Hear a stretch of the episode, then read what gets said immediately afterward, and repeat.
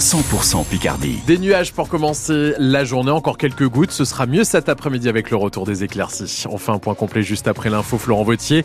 Après presque 10 jours de mobilisation des agriculteurs, certains commencent à trouver le temps un peu long. C'est le cas de ceux qui empruntent la route tous les jours et dont c'est le travail, les transporteurs routiers. Depuis 10 jours, ils sont confrontés aux fermetures d'autoroutes, aux bouchons causés par les tracteurs en opération escargot et aux déviations.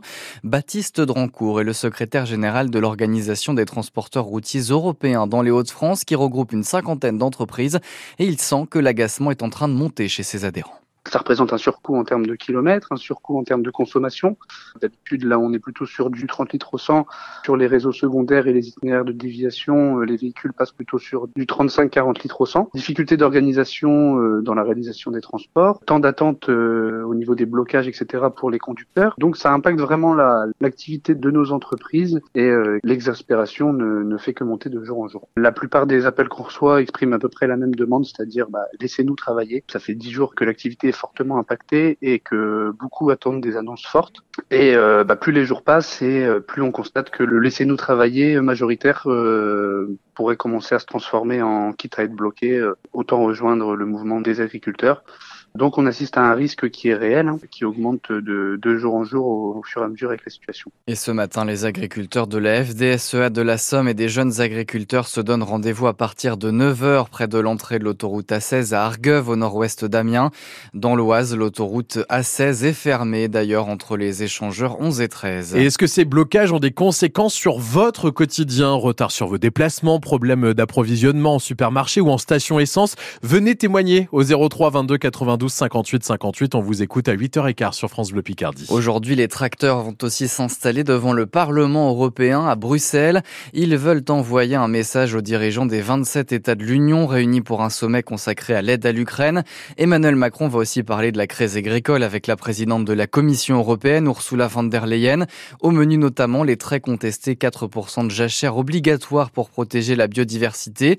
La Confédération paysanne, marquée à gauche, sera avec ses collègues belges et leurs tracteurs aujourd'hui à Bruxelles. Hier, ils étaient dans les rayons de l'hypermarché Auchan à Dury pour dénoncer l'importation de produits étrangers dans nos rayons. On en reparle à 8h10 avec Marie Ortega, porte-parole de la Confédération paysanne de l'Oise et invitée de France Bleu Picardie ce matin. 7h32 aujourd'hui, c'est jour de grève pour les enseignants. Une première mobilisation depuis la nomination début janvier d'Amélie Oudéa Castera au ministère de l'Éducation nationale. Une ministre contestée dès sa prise de fonction pour ses propos sur l'école publique et l'inscription de ses enfants dans le privé. Arrêt des suppressions de postes, hausse de salaire, inclusion des élèves en situation de handicap. Les revendications ne manquent pas, explique Rémi Nucibella. Il est enseignant à l'école Camille Claudel à Amiens et co-secrétaire départemental de la FSUS NUIPP de plus en plus d'enseignants, il y a de plus en plus de retours qui montrent que les conditions de travail des enseignants sont de plus en plus compliquées. Ça plus par exemple les, les, fermetures de postes à la rentrée prochaine. Pour le département de la Somme, ça va concerner une cinquantaine d'écoles, donc c'est quand même euh, quelque chose qui va être euh, très très impactant pour euh, l'ensemble de la profession. La problématique, c'est que les conditions de travail des enseignants vont encore s'aggraver dans la mesure où les effectifs dans les classes vont augmenter.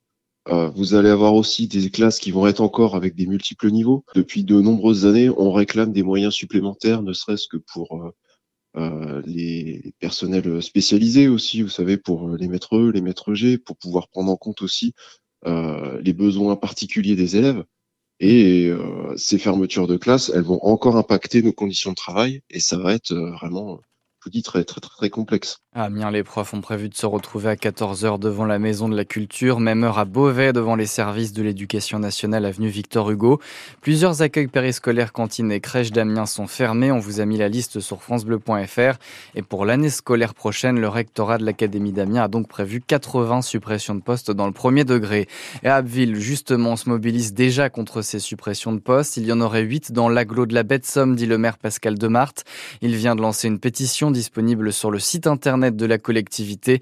Les syndicats et le recteur de l'Académie d'Amiens se retrouvent en février pour dessiner la prochaine carte scolaire. Dans l'est de la Somme, un homme d'une quarantaine d'années a reconnu avoir renversé un cycliste le 4 janvier à Honbleu.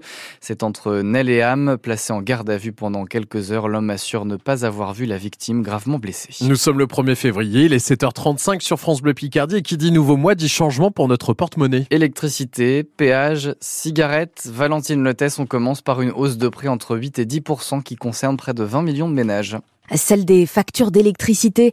Avec la fin du bouclier tarifaire, un ménage installé dans une maison de 4 pièces chauffée au gaz paiera en moyenne 7,60 euros de plus par mois selon les calculs de Bercy.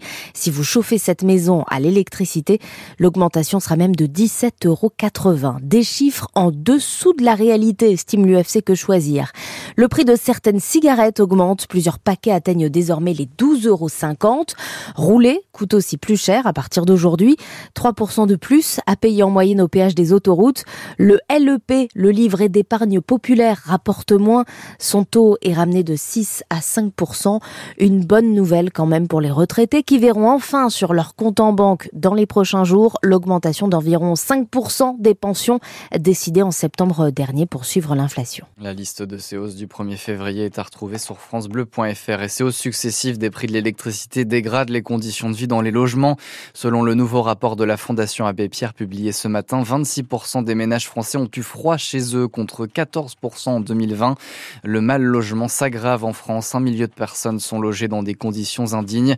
Aujourd'hui, cela fait 70 ans jour pour jour que l'Abbé Pierre a lancé son appel au secours pour les sans-abri. La mairie d'Amiens relance son dispositif pour aider les jeunes à passer leur permis de conduire. Les inscriptions pour Passe ton permis sont lancées jusqu'au 29 février. Il s'agit d'une aide financière de 600 euros en contrepartie d'une activité d'intérêt général. Il faut avoir entre 18 et 25 ans, avoir déjà son code de la route et passer son permis pour la première fois. 100 jeunes seront sélectionnés courant avril. Et puis le Zoo d'Amiens rouvre ses portes ce matin, 10 heures après la fermeture hivernale. Plusieurs nouveautés vous attendent. 2024 est placé sous le signe du bien-être animal et de la conservation de la biodiversité. Alors qu'est-ce qui change avec cette ouverture? On en parle juste après Maxime avec le directeur du Zoo d'Amiens. Il sera notre